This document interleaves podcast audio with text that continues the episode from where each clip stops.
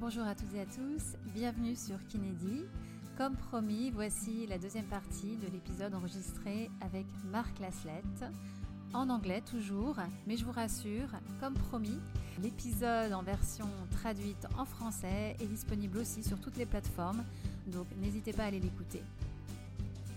L'épisode est long, donc il dure environ deux heures. Et euh, vous aurez aussi la version vidéo sur YouTube que je vais mettre à disposition sur la plateforme euh, YouTube sur le compte euh, du podcast Kinédi. Et dernièrement, surtout n'hésitez pas à partager l'épisode, à l'envoyer à vos amis kinés ou pas, thérapeutes, professionnels, etc.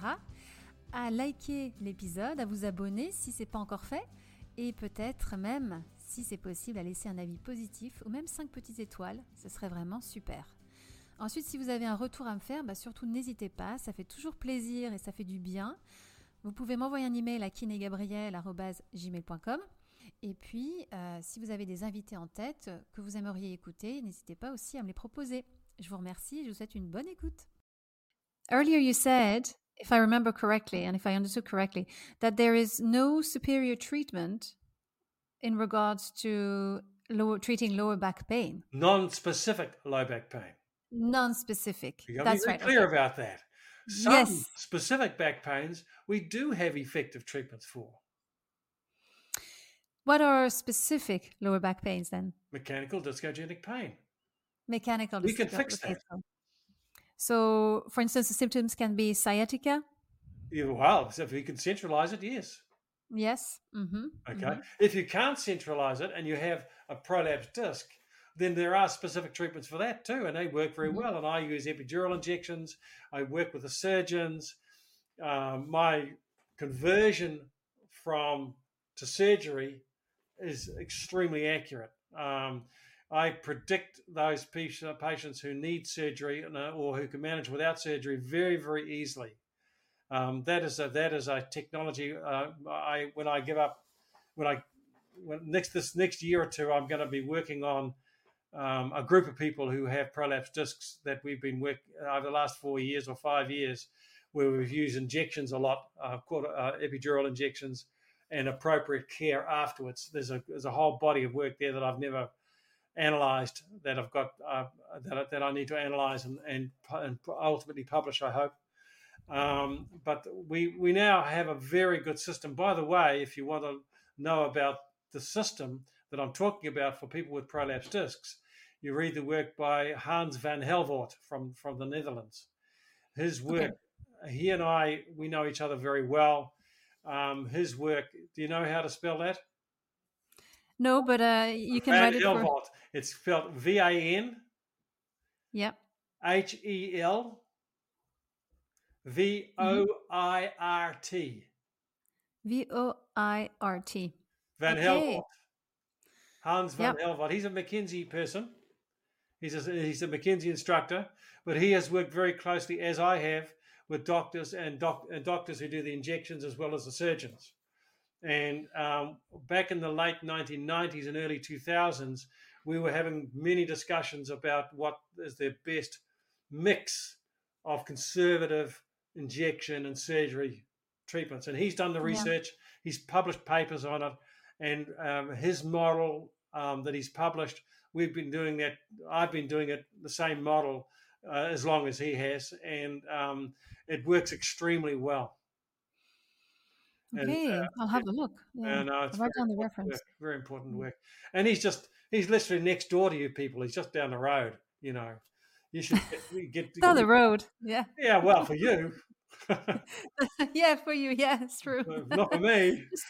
Just a short plane away. well, a short train ride for that matter. oh, train away. Yeah, yeah, absolutely. that's right. But um, but no, Hans Hans is a very good teacher, and um, he's done some Mhm. very valuable work there. Uh, Mark, uh, according to your experience, um, when are injection epidural injections have been the most effective when it came to specific treating specific back? All right. Um, my present practice um, is a mixture of chronic and acute. All right. Okay. I have um, a, a, a- a very close working relationship with the local emergency department here. And um, we have several of the physiotherapists who work in the emergency department who have been trained by me, and they analyze the patients in the way that I require. And those patients who are not admitted to hospital because of cauda equina syndrome or fracture or cancer or some other serious problem, um, they are discharged. They are often discharged to me and my team. And we see these patients in the community. Now, these patients will walk in the door on crutches, you know, and in terrible agony. Um, they are on morphine or on fentanyl, um, um, and um, and I examine them. And if we cannot centralize the symptoms, if we are unable to get good control of their pain, we give them an epidural. Now, I have a very, very strict protocol that the patients must follow with the epidurals. And I accurately measure back, buttock, and lower extremity pain before the injection, then one hour, two hour, four hours, six hours after the injection. And then I see them a week later in the clinic and we do it again. And we can measure anesthetic and corticosteroid response using that methodology. And if they get a good result, we treat we manage them conservatively. If we get a partial result, we give the patient and they, oh, they they get an MRI first. They get it, they get an acute MRI uh, within days uh, to see if they've got a prolapse disc. And I, a few patients, I would say less than ten percent of the patients that I send for MRI don't have a prolapse disc. They, my my, mm-hmm. my my success rate, or not my my my accuracy is better than ninety percent. Okay, mm-hmm. So those patients with prolapsed discs who get a partial result from the epidural, or they get a good result but the pain comes back after several weeks. Right then, we talk to the patient about whether they want to work on uh, use natural history because most of these patients will get better by themselves if we do nothing. Or do they want to go and have a conversation with a surgeon? And if okay. they choose the surgeon, we, we, we send them off to an appropriate surgeon who then has a discussion with them about whether they should have the operation or not. If the patient chooses to have the operation, then I manage them through to six weeks after the, uh, the surgery. If they don't have the operation, they choose not to have it, I manage them with natural history and medications and exercise and all those things. Now, these are non centralizers, remember. Yes. These sciatica I can't centralize. We still manage them conservatively, but using natural history as um, as our treatment, if you like. Mm-hmm. And mm-hmm. Um, and so um, and so we use we use epidural injections a lot, and it is. Do you you do the injections yourself? Oh no no no no. no. Is it, there's a doctor in the clinic? by CT or fluoroscopic guidance. Yeah. Okay. But I, but I, I remember I'm, I'm practicing as, as a clinical specialist. Mm-hmm. And I've worked closely with these other specialists. Yeah. So they re, they rely on me to do the clinical assessment and to analyze the patients properly, so that they're not doing injections to people who don't need it. All right. So in other words, it's highly selected. In other words, I am treating a subgroup of sciatica with mm-hmm. injection, not everybody with a sciatica. Yeah.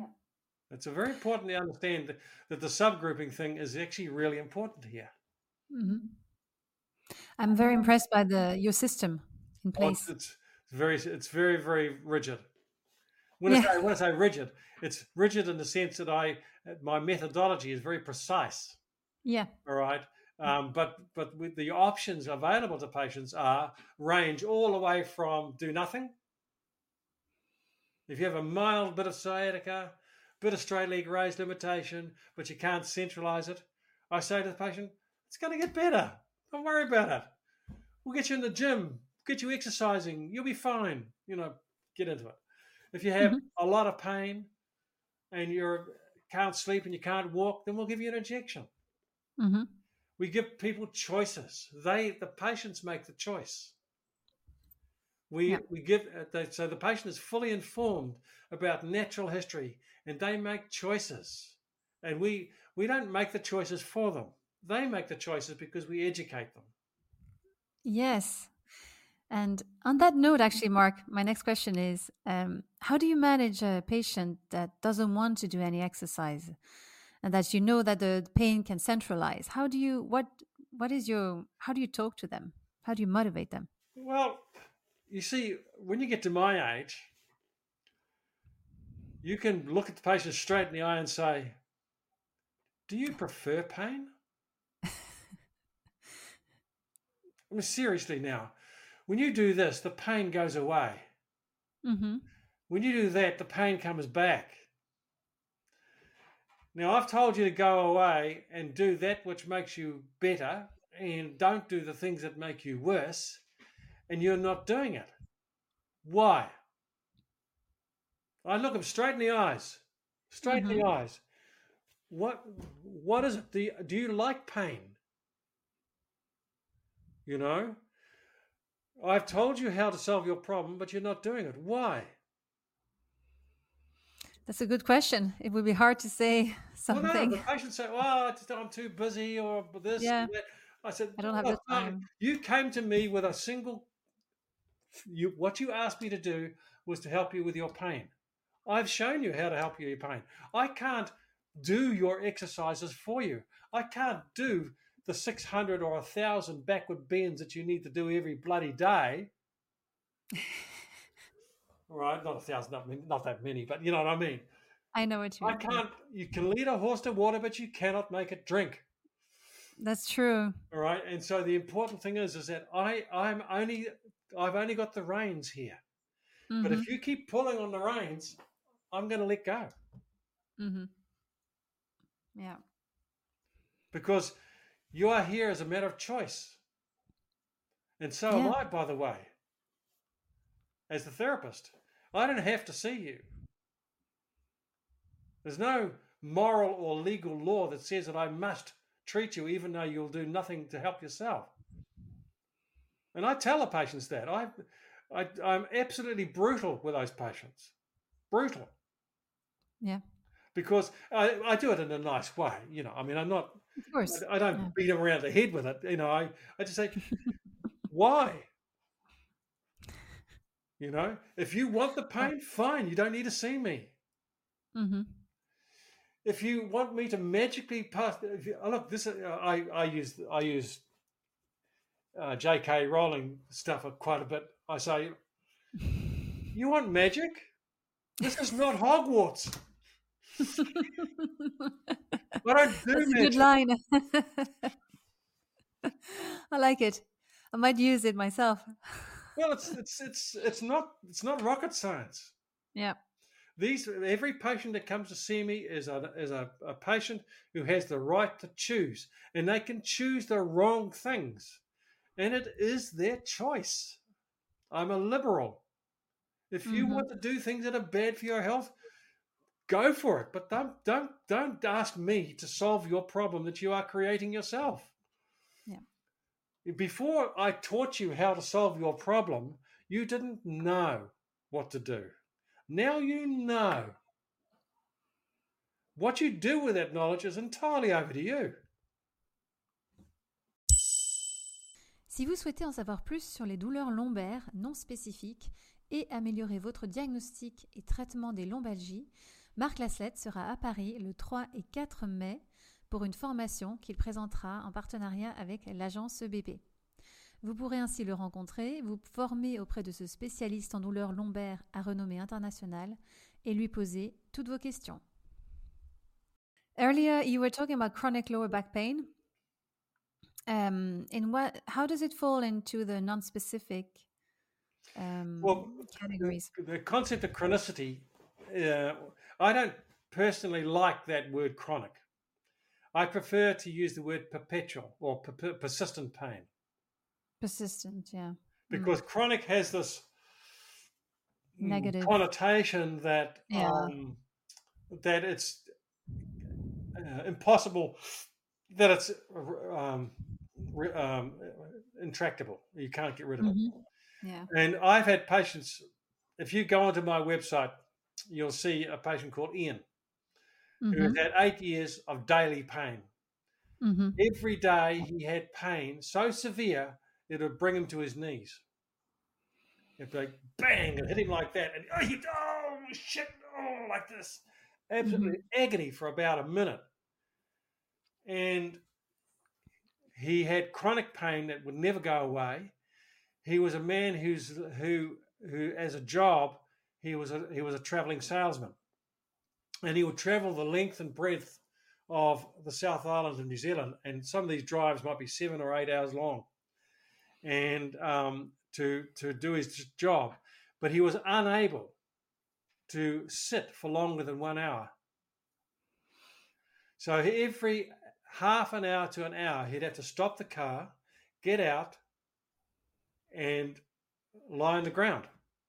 Mm-hmm. Summer or winter, rain or hail, snow, somewhere he'd have to go and lie down every hour when he was traveling for eight years. Now on my on my website on my um, my uh, Facebook page, you'll see um, the initial abbre- an abbreviated vignette of Yes. um, his initial assessment, where he was shown to have an anterior derangement. For those people who are McKenzie trained, you know what I'm talking about. But for those people not McKenzie trained, he's an, a flexion responder. He has anterior column pain, which is um, which responds positively to flexion and gets worse with extension. And it's vi- it's absolutely 100% reversible and repeatable in the clinic in the single first day. And he was essentially cured within a day. After eight years, did you say After of years. suffering? Yes. Now, here's the thing. When I, when I, now that that's say he did, that's not to say he never got pain again. Mm-hmm. Yeah, But yeah. he he he he was basically in control of his pain from the first day. And by and I've got a five year follow up on him. And he is perfect. now- You now does he have chronic pain? Does he have chronic pain? No. No. Did he have chronic pain when I first saw him? No. No. He had persistent pain. Mechanically persistent pain because of the mechanics of what he was doing with his body was persisting his pain. Mm-hmm. Mm-hmm. Once he changed his mechanics, That's right. Yeah. the pain stopped. Virtually stopped within within a week or 10 days he was essentially pain free. Mm-hmm. but he was in control of his pain from the first day. Now, do you give that guy cognitive functional therapy? Do you go and give him pills? Do you give him surgery? Now, if he had had an anterior interbody fusion, that would have solved his pain. But all he had to do was a few flexion exercises. Why give him And then slowly, and then slowly you introduce him back to extension. Well, no, he he never. I never did any extension with him. Didn't have to. Didn't have to. Mhm. Don't do any more than you have to. Mm-hmm. Mm-hmm. But some people have mo- that's an anterior derangement. The posterior derangements, people get enough flexion in their lifestyle. They don't have to be given flexion a lot of the time. All right. What you have to do is make sure you don't give them so much extension and so make them so crazy about flexion that they don't ever flex again. That's a, that's a mm-hmm. problem too. Yeah. That's an iatrogenic Yeah. cause of pain. That is, all right. But so you have to you just treat that individual for who that person is. Some people listen to you so seriously they take Mm. every word you say as gospel. you know, and you, and you say on the first day you, you must not slouch and you must not do uh, bend forward and you mustn't do this and what have you, and you do these exercises, you know, and ten years later they haven't bent forward in ten years. Well, That's not good. no. Have you ever tried to have sex without flexion? Not possible. you see what I'm saying? Yeah. So you know, so living requires flexion. So the important thing is that we want to get the patients back to normal life. Mm-hmm. Yeah. All right. You try putting on your socks without flexion. Very difficult. Yeah. But I have had patients who have had somebody put on their socks for 10 years because some McKenzie practitioner said to them, don't ever bend. But that was, that's what the patient, that's what the physiotherapist said on the first day. And never said, now it's time to flex again. Mm. So, and you have to understand that that, that person, that, that McKenzie practitioner was not practicing McKenzie. McKenzie's system was very, very clear.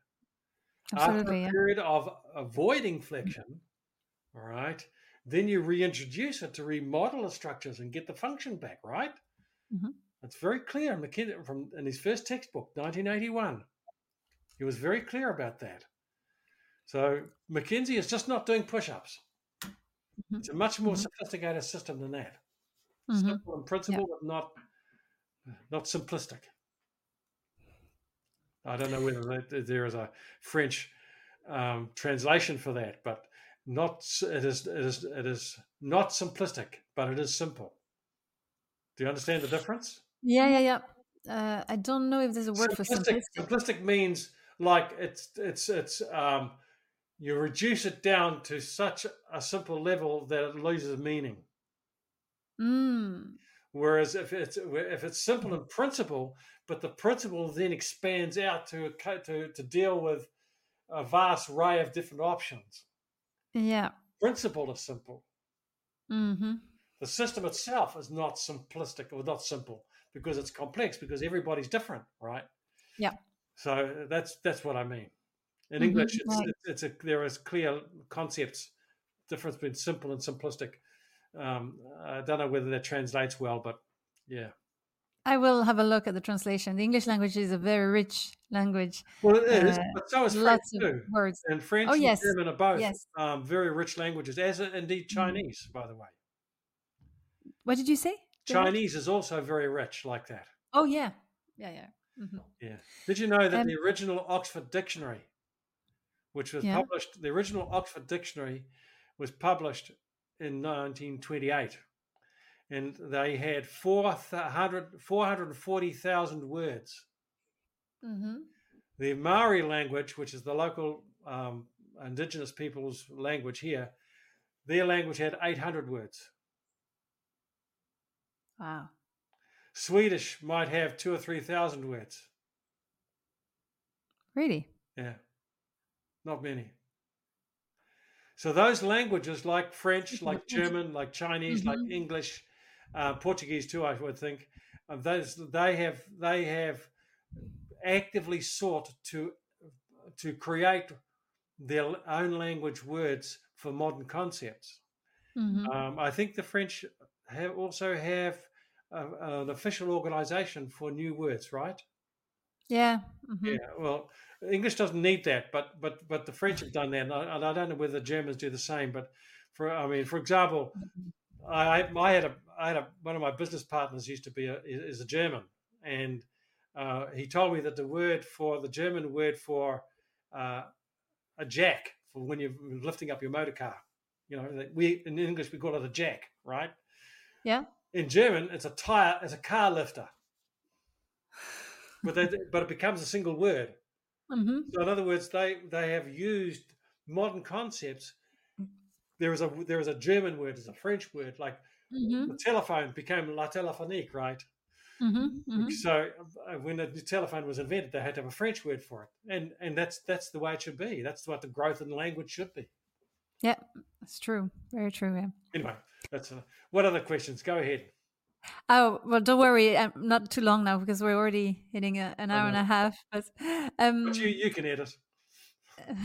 yes, I don't want to keep you too long though. But It's all right. Um, it's a daytime for me. It's a light nighttime for you. Um, it's good. It's good. Um, you don't count the time when you. It's so interesting. But um, my next question was: We're talking about McKenzie. Uh, are there any limits uh, in your view to the McKenzie method? And if so, Absolutely. what what are they? Yeah. Well, McKenzie was probably the first major thinker to say what the limitations for his system was. He was very clear. He never he never ever said that you can treat all backs with with his method. Mhm. He never said that. He said, on the contrary, he said these are the patients that respond well and fast, derangement syndrome. These are the patients who may respond over time. They're called dysfunction syndrome to Mhm. directional loading. Okay. And anybody who's practiced McKenzie for any length of time will know that there is a proportion of those dysfunction patients who actually ultimately get worse if you, if you continue. And these are facet joint pains usually. They get and sacroiliac Mm. joint pains. They, they get worse. They they appear to have a dysfunction, but they don't have a dysfunction. Um, they have they have a pathology that causes limitation of motion at end range, and if you you try to remodel it carefully over time, but it doesn't work. Mhm. And McKenzie knew this, and he had no problems with it. Um, then is um, and and imposter syndrome.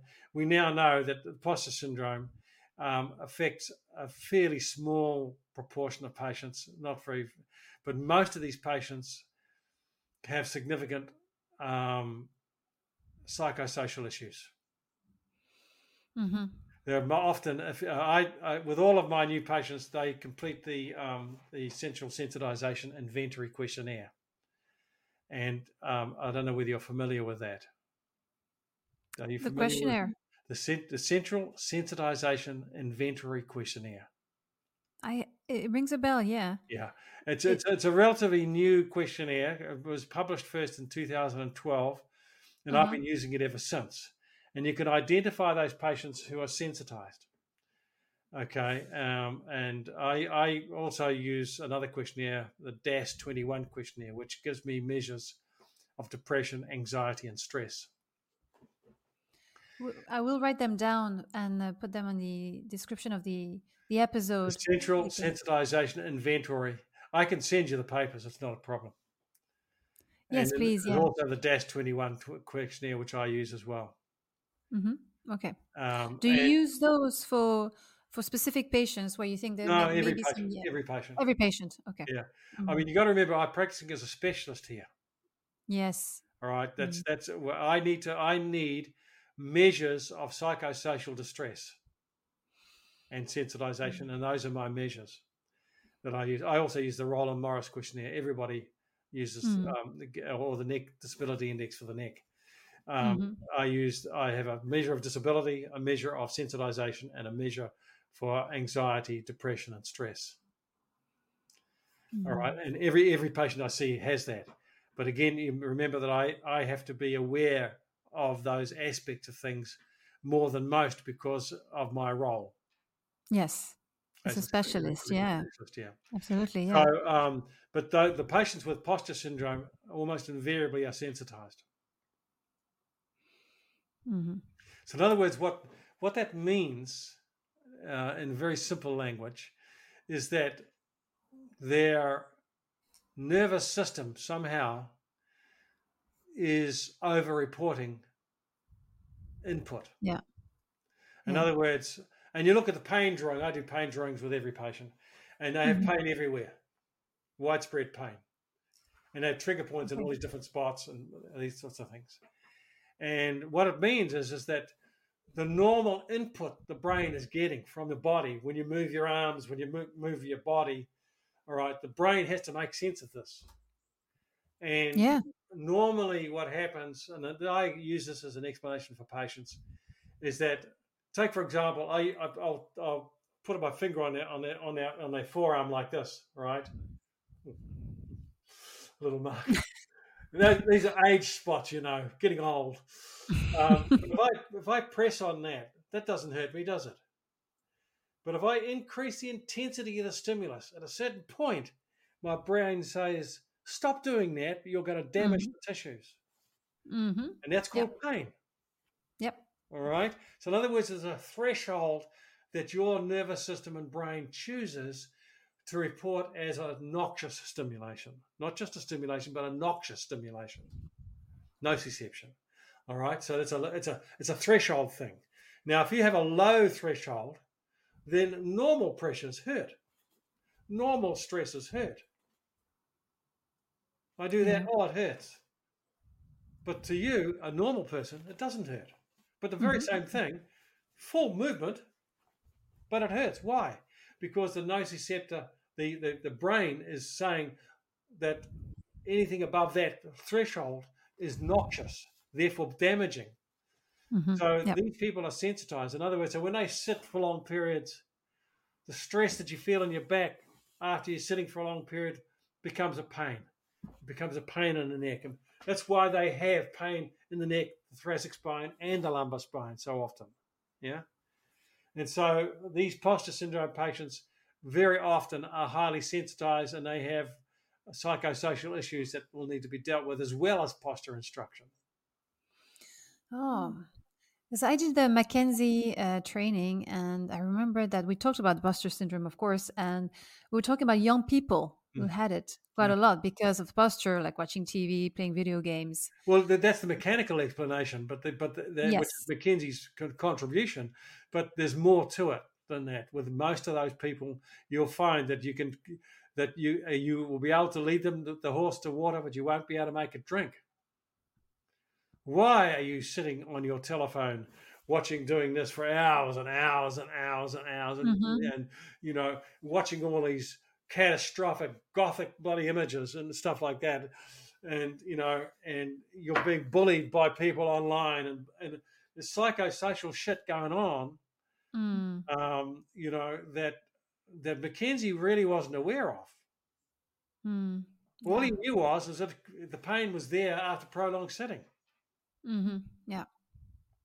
you know and you've got to remember that he was making these categorizations in the 1960s and 70s Yeah, it was a different world then. totally different world Mm. people weren't sitting i mean school kids were doing more sitting than most people because they were at school Yeah. and a, and a studious uh, introverted patient was studying reading for hours and hours and hours and being at school and being a studious uh, very very um, um, um, active student and sitting and sitting and sitting and had pain at the end of the day and better in the morning and and better when I'm walking, but when I sit and study at night, I really get sore neck and sore back, and all right. And these patients were often introverted teenagers. hmm hmm Mm. They weren't out there playing sport and running around the streets being normal kids. They were Mm. sitting inside watching a bit of TV and reading books and Mhm. studying. Now, now in the modern world, it's even much worse than that now. hmm How many, what proportion of children are obese now because they don't do any exercise at all? Yeah. We're seeing, we're seeing, I mean, um, when I was, when I was at, at, at school, the number of obese children was very small. You know, less than 10%, maybe, maybe 5% of kids you'd say a bit overweight. And some were really obese, but very few. And they were treated very badly, by the way, because they were so different from the rest of us. Yeah. You know, I mean, when I was in my teens, you know, that's that like that. You see that on there? That was on my belly. You could do that. I had no body fat at all. We were exercising all the time. Hmm Yeah. Now obesity is like fifty percent of the population. It's a different world.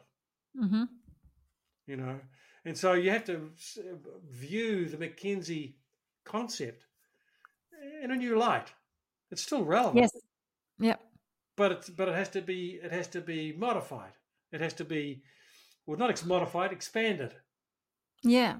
With our under, uh, with our understanding of pathology with um, with with our diagnostics with the psychosocial stuff that we now are very familiar with and all that it's it's it's not it's uh, you know what he did was was pure genius in my Mhm. opinion but we have to not just move on we have to grow grow is the Mhm. right word Yep. Mm. Mm. Agree. When you do the first assessment, how long do you take for the first patient? 45 to it a- 60 minutes for me Okay. and the patient has already done 20 minutes of questionnaires online before they even see me Oh, okay. You gotta very, very well organized. Yeah. Well, yes, I have a, I have a, I have a system whereby um, um, the patient is, is given an appointment and they must do their questionnaires before, online before I see them. And if they are people who are not comfortable with doing stuff online, then I will bring them in an hour earlier or half an hour before the appointment, and the receptionist will get them to sit down at the computer to do them, and I will help them through them. Mm-hmm. Some people, like maybe one out of a every three or four hundred people, just can't do them. They can't read or something like that, you know. But mm-hmm. um, but um, but that that's okay. But the vast majority of people do my online material. All those McKenzie questions: what makes you worse? What makes you better? That's all done with questionnaires. So I spend that first half hour exploring the patient. Mm-hmm. So my history taking is very precise, very yeah. light, uh, very full.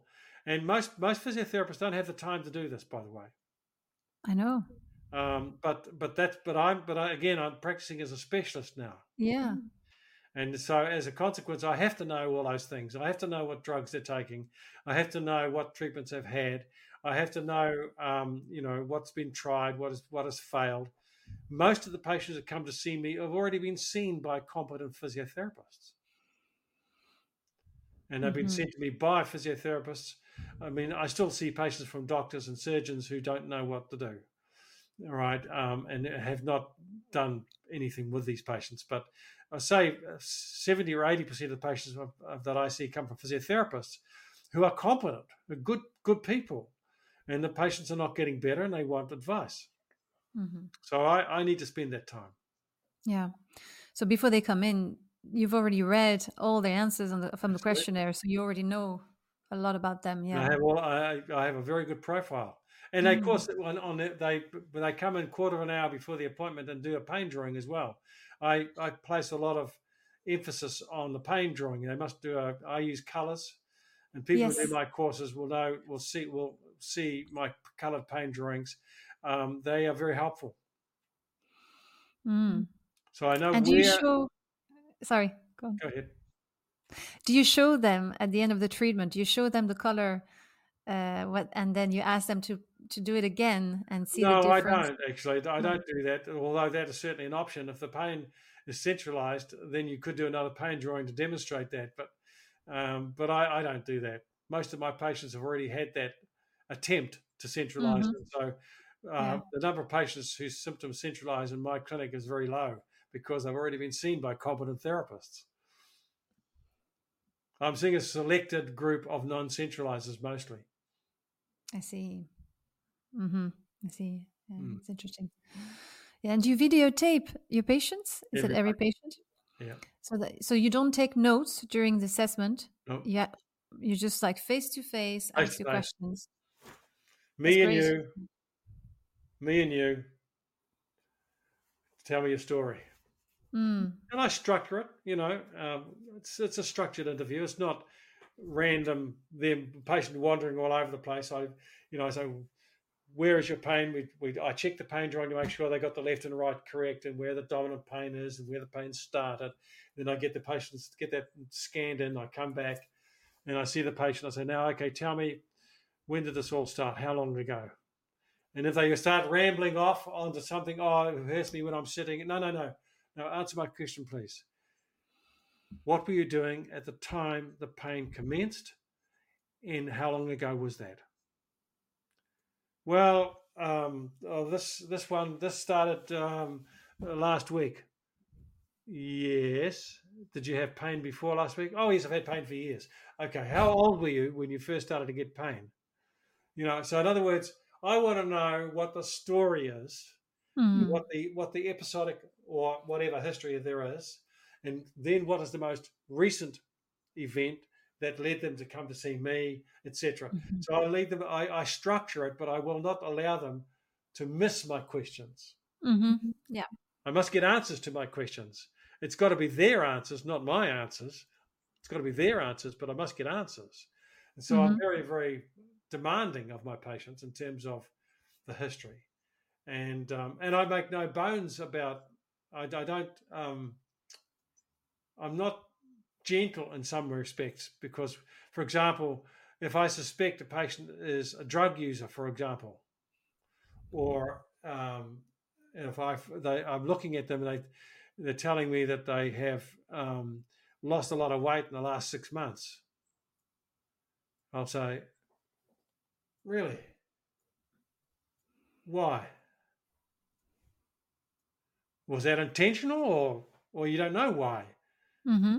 You know, I mean, are you otherwise well? You know, I mean, so in other words, they lead me, but I must get answers, and it can take a while. Mm-hmm. And then my physical examination can take 15 minutes most of the time, maybe 20. If they're, if they're a patient that needs a lot of, like an acute patient that's very difficult to move, the history generally is really shorter, all right, because they're in acute pain. And then uh, the physical examination uh, for to see if I can centralize the symptoms is much longer because they're in a lot of pain. So it varies, but the chronic pain patient, most, most a lot of it's history, mostly, and then then there's the physical examination, which may, may usually take 15, maximum 20 minutes. Mm-hmm. Do you give them the exercises to go home? Yeah. the first session. Oh yeah. yeah. But sometimes if I if I cannot complete my appointment and the, and the time, I bring them back as soon as I can the next day if, if necessary to complete my examination or the next week. Sometimes I don't have time. The story's so long um, that that I don't have time to do the repeated movement assessment. I bring them back the next week and I do their repeated movement assessment then. Mm. So, but uh, but it's important that um, that I get the story right. Yeah, absolutely. Yeah. Mm-hmm. Yeah. Wow. I have one last question, Mark, and then I will let you go. But thank you so much. It's a very simple question, not simplistic, simple. Um, what makes a good physio? Mm. In one sentence.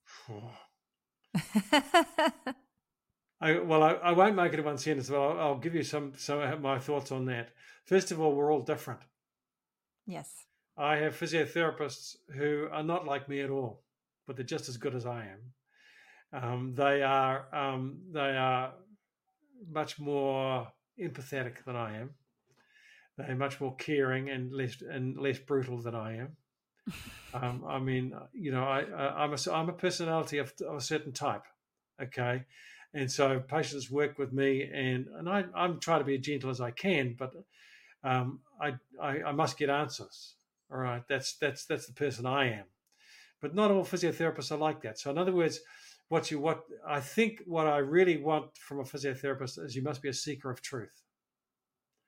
How you get to that point is unique to you as a physiotherapist.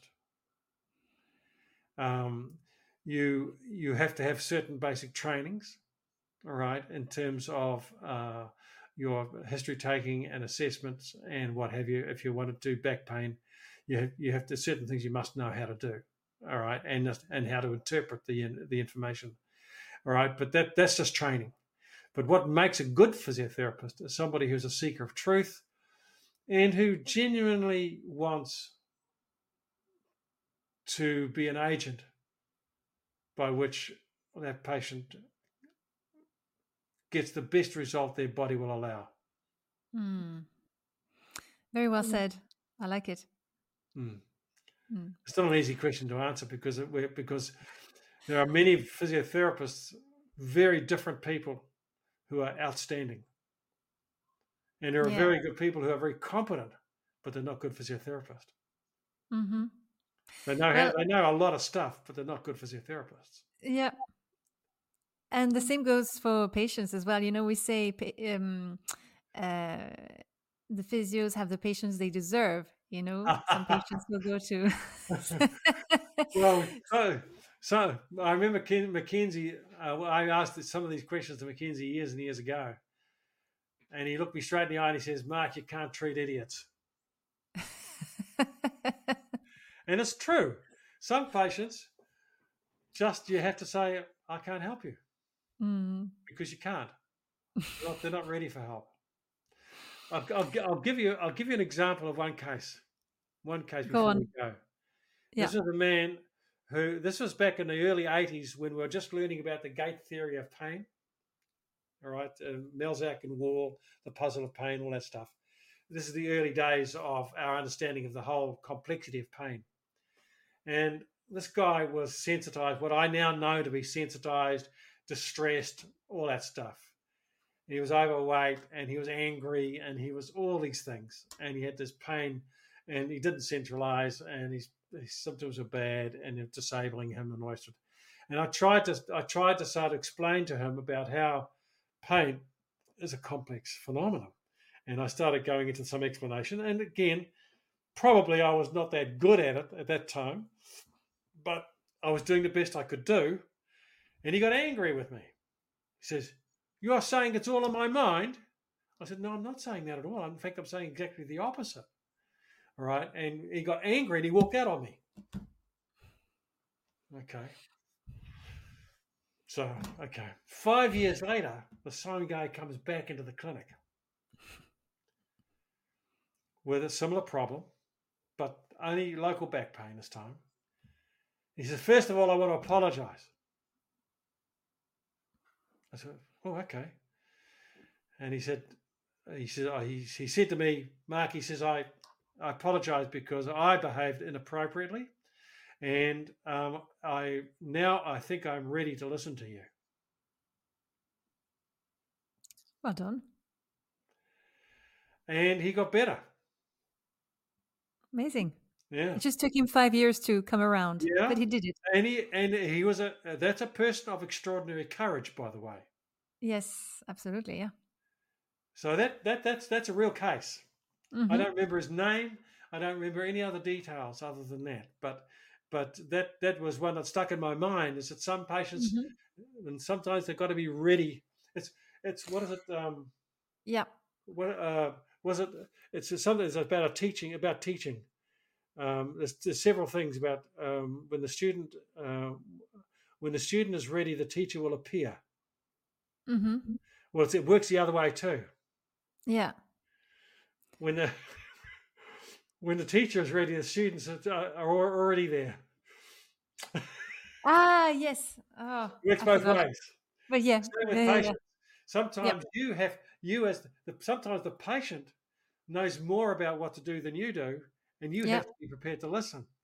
Absolutely. Yeah. Most of the time, it's the other way around, though, where Yeah. the patient has to be ready to listen to you and to Mhm. be guided by you and to be given the information from you. hmm Right. So it's it's a this is this therapeutic alliance, this rapport with the patient that we have to have. You know, hmm and um, and it, that takes years to develop as a physiotherapist or any clinician for that matter. You don't have to be a physiotherapist, obviously Yeah. and um, and you know, and it takes years to develop. And some people never get it. Some people are naturals. I don't think I was probably a natural at this. I, I, I this was an educated development in me personally. I was always Mhm. interested in the patients, which probably is the probably the big start hmm and, and I was always Yeah. honest about my successes and failures. All right, that's I think that's that's really important to be. You have to be honest about what, when you're succeeding and when you're failing. You know, and um, and you, and you and you have to accept the fact that you can't win with everybody. Absolutely. Yeah. Yeah. Well, that's what constitutes a good therapist. Well, th- that's your description now. that's right. It's fine. Well, thank you so much, Mark. Thank you for your time. I was I really really enjoyed that. By the way, are you going to be in Paris? Yes. I'm coming. I'm, I'll be in Paris in May. Oh, what I've got a dates? two day course in Paris with with Agence EBP. Um, May third and fourth. May third and fourth. Okay, I'll have a look. Well, thank you All so right, much, man. Mark. I really really enjoyed it. Uh, thank you for your time. That was super interesting. And uh, yeah, wish you wish you best of luck then for your for your And, trips this uh, year. may- and hopefully, maybe I'll see you in, when I'm in Paris. Maybe we Yeah, can have dinner. That would be something really that. nice. Absolutely. Yeah, we'll go for a beer. Bye, Mark. Have a good day. Goodbye.